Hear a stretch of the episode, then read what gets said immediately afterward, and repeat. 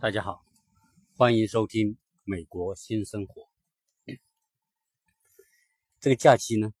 呃，我们有个计划，就是到美国东部去走一下，所以我们计划好了，在七月十九号就飞往东部的亚特兰大啊，因为有朋友在这里。另外呢，呃，想到东部这些城市，原来没来过的地方去走一走啊，所以我们呢就做好这样的安排。因此从七月十九号的上午，我们十点四十分的飞机从洛杉矶的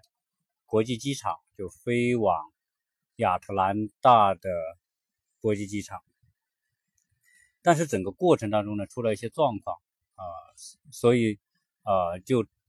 就令到整个的行程呢啊，要如何去应变应对这种。那么今天呢，给跟大家做点分享，就是整个我们在东部旅行的时候遇到的一些情况，以及所见所闻。我是一般呢，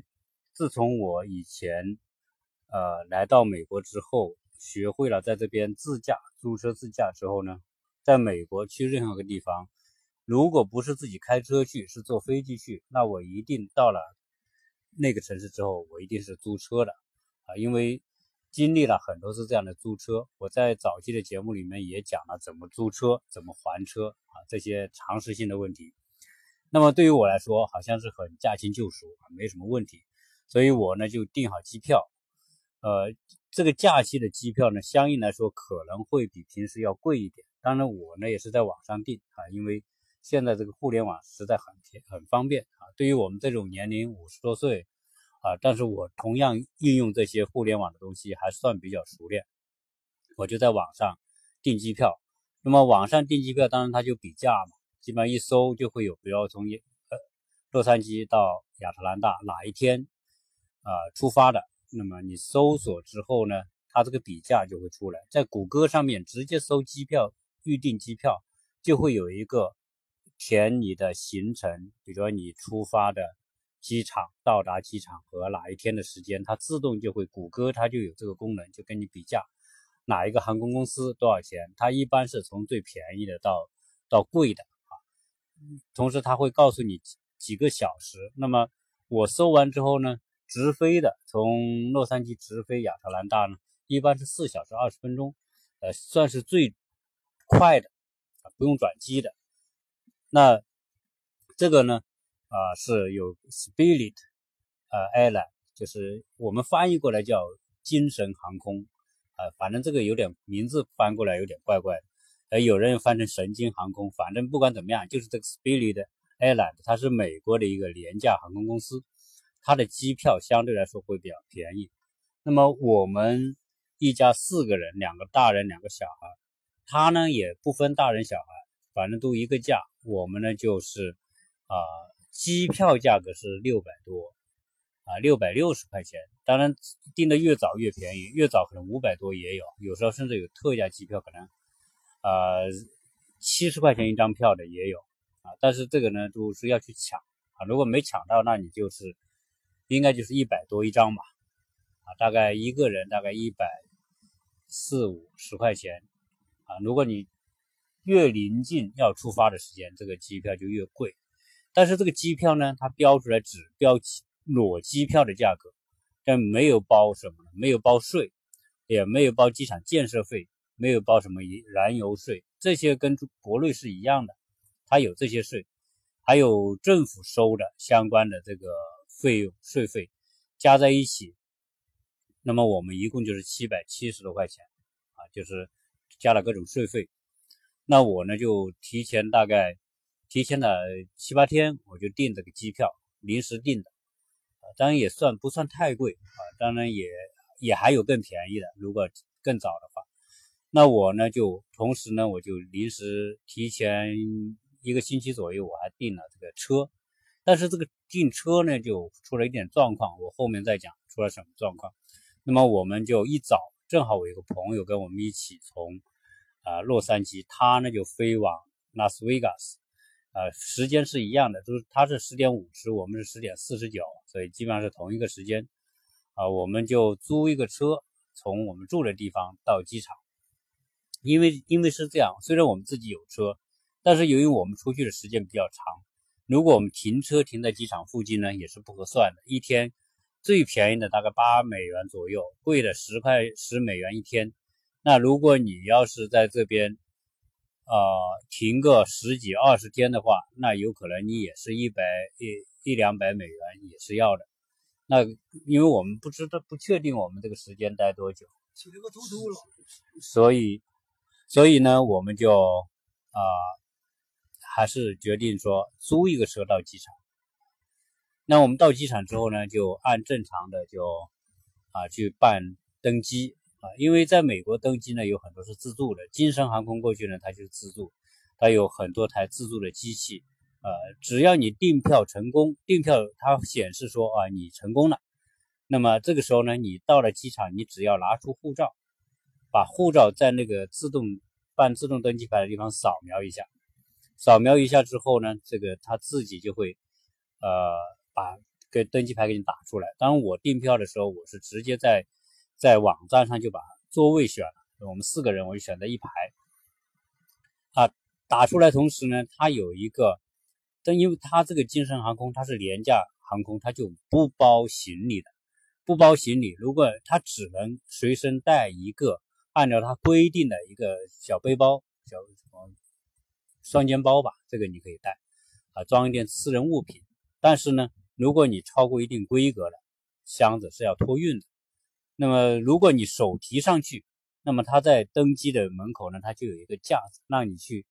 一个框架，让你去看看你是不是放得进去，放得进去，他按按尺寸也给你收一个费用。所以你随身带的，除了那个双肩包是免费的之外，你那个些小的行李箱，那么也是要收费的，只是收费的他在登机口收费。那么，如果你还要想办一个托运行李，那么在订机票的时候，你可以加。那么我们就加了一个，我们四个人就拿了一个比较大的箱子。它的规定是你这个箱子的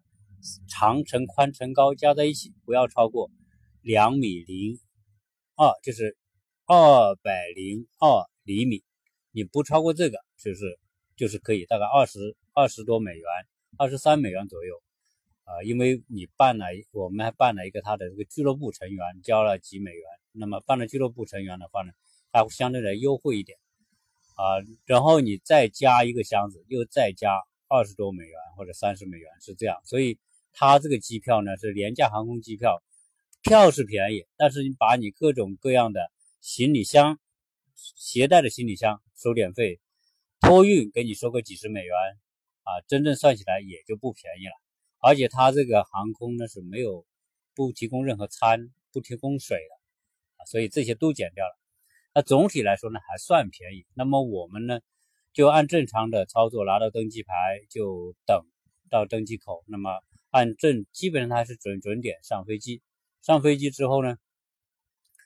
呃，那么站正常的你就坐好，坐好了就其他就没什么服务了。即除非你有特殊的，你需要一些什么付费的服务啊，他也给你。但是呢，你不付费的就没有。水也没得喝，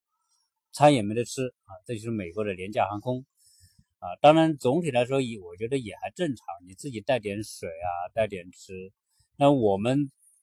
呃，基本上你带个杯子，在机场都有水接，你接点水在机上也就够了。那么飞呢，一共是四个多小时，我们就呃，我们在六点半钟左右，当地时间六点半钟左右到达了亚特兰大。到达之后呢，就这个亚特兰大机场很大，在美国东南部算是最大的这个机场，也最繁忙。就算它有个地铁，你从下飞机到达那个到达厅，然后还要坐地铁，这个地铁还有五六站才坐到拿行李的地方。开始我们也不知道，我们从第二出来，我看到上面第二，我们以为第二就是拿行李的，结果呢，我们坐到那个快要坐到拿行李的地方呢，我觉得不对。啊，我们又坐回去，结果有人说你这个按照它一个图，你前面这些都是属于到达口，只有最尾端那个地方才是拉行李的，你要一直坐到最尾端，呃，拿行李的地方叫 baggage claim，拿到那个到达 baggage claim 的地方啊，就是行李申报嘛，那到那个厅啊，然后你再问选择是在哪个地哪个哪个输送带拿行李。后来我们也折腾了一下，最后呢也到了那个厅，那么工作人员告诉我们在哪里拿行李，我们就去拿到行李，拿到行李那就是去去租车了，因为我们原来租过很多车嘛，所以我们知道拿完行李之后你就可以找租车的地方。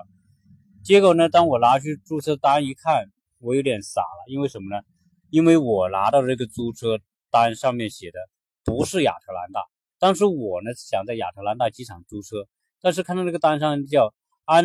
是是巴巴多斯的这个首都啊，一个一个城市。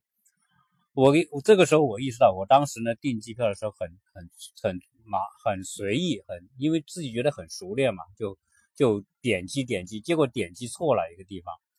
啊，选了一个车，但是因为我不是那个城市，这个我可能就租不到车了。那这个时候怎么办呢？因为也没有朋友在约朋友来接啊什么的。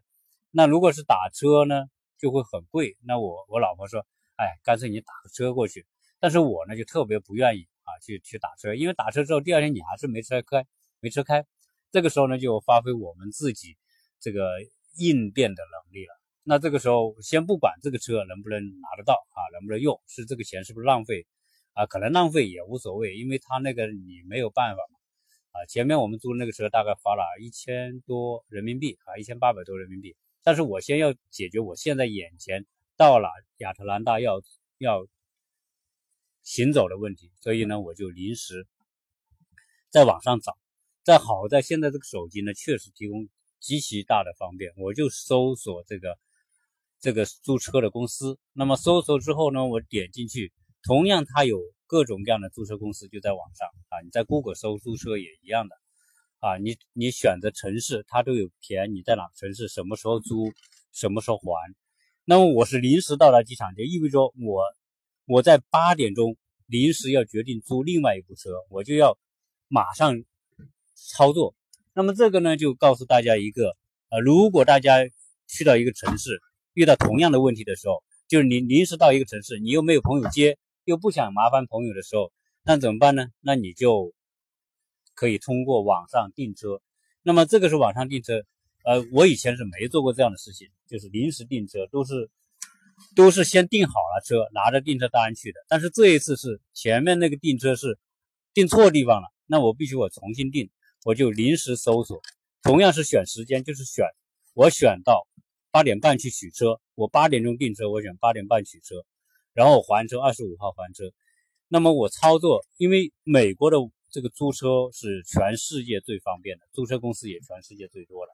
我就随便选了一个，啊，选了一个，呃，租车公司。那么这个租车公司呢，呃，是一个比较小的公司，我以前从来没用过。因为那些大的那个那个公司呢，我租过很多，但是这个是一个很小的租车公司。但是呢，也还好。这个租车公司的名称呢，啊，叫做 Payless，Pay 就是付款，Less 就是减少，就是少付钱的意思。那么我订完这个车之后呢，啊，很快他就会确认，发个邮件给你，确认你租车成功，发到你的邮箱。那么我就临时拿到我收到的邮件，就从亚特兰大。拿完行李出来，他就有一个 Skytrain，就是天空火车。那么我坐那个天空火车到达专门的那个租车楼。那么我们到那个租车楼，很快找到我们要那个地方，就出示我这个呃确认的这个邮件。那么他就问你叫姓什么？他一般在这里老美就会问你 last name，你姓什么？我就我把我的 last name 告诉他，然后把我的 ID 给他。那么他就在他的电脑系统上就找到我订车的那个单子订单，然后就给他信用卡。啊，那么我这次临时订的车的这个费用多少呢？呃，我订的一个车是一个也是一个中型车吧，大概呢也是相对来说两两千人民币。不到少一点，两千人民币少一点，也是不贵的。所以就是说我临时订车，啊，在网上订下单和我提前下单价格也没有差很多。再加上呢，这个可以比较的行，这个租车公司特别多啊，所以你可以选一个你多少个人，你有多少行李，选一个合适的车。你不一定要特别大，当然有些人喜欢开大车，大车呢就贵。你越大的车，座位越多，行李箱越大，它这个车就越贵啊。当我们四个人，两个大人，两个小孩，那我就一个中型车，然后有个尾箱可以放行李，就足够足够了啊。我也没有必要去选那个 SUV 啊，或者选一个 One，就是那种那种七座八座的，没有必要。因为那个车可能比明摆着，可能你要贵出一倍的这个租金，甚至还更高啊，所以我们就啊租一个。最后我去拿车的时候啊，给了一个三菱车啊。当然这个车呢，基本上租车都是这样，你先检查一下车的情况，油加没加满，有没有什么刮伤、刮痕、坏的地方啊。那么如果有坏的，我发现地方刮坏了，我就找那个租车的，他就会开个条，告诉你打个记号，这个地方你声明，在你租的时候就是就是被刮坏了，或者是有碰的地方。这个时候你还车的时候，如果他要问到你出示他给你出的这个条子，就你就没有责任了啊。所以呢，我们就租好了车。那么，呃，因为在美国有车就踏实，你要去任何地方，加上 GPS 一导航就去了。如果你没有车，你要去找朋友，这个就很麻烦。因为一个是美国，嗯，除了洛杉矶特别大，其他城市也很大。如果你要找个朋友，朋友来去接你，那实在是太费事。说的不好听，这个就作为我们来说，经常行走在外面的话，特别不想麻烦朋友啊，说去去机场接个人啊什么的，基本上能自己搞定，租车自己订酒店就不要去，我我们自己就不想去麻烦朋友啊，所以我们呢啊，虽然前面订车订错了，但是呢，终归我们临时应变也租到车，车也不贵，也很实用啊。那么你要去地方，该去哪里去哪里，所以呢，这是我们。啊，第一天出门啊，到亚特兰大所遇到的一些一些状况啊，这个状况呢，可能很多朋友啊，假如说未来出行遇到同样的情况呢，也不用担心啊，因为只要你会用手机的 APP，只要你习惯于这种自由行，那么这些都不是大问题。呃，所以啊，我呢是一个忠实的，就是自驾游。主义者啊，我是自驾主义者，我不喜欢啊去请朋友开着车带你走这走那，因为朋友要花时间。在美国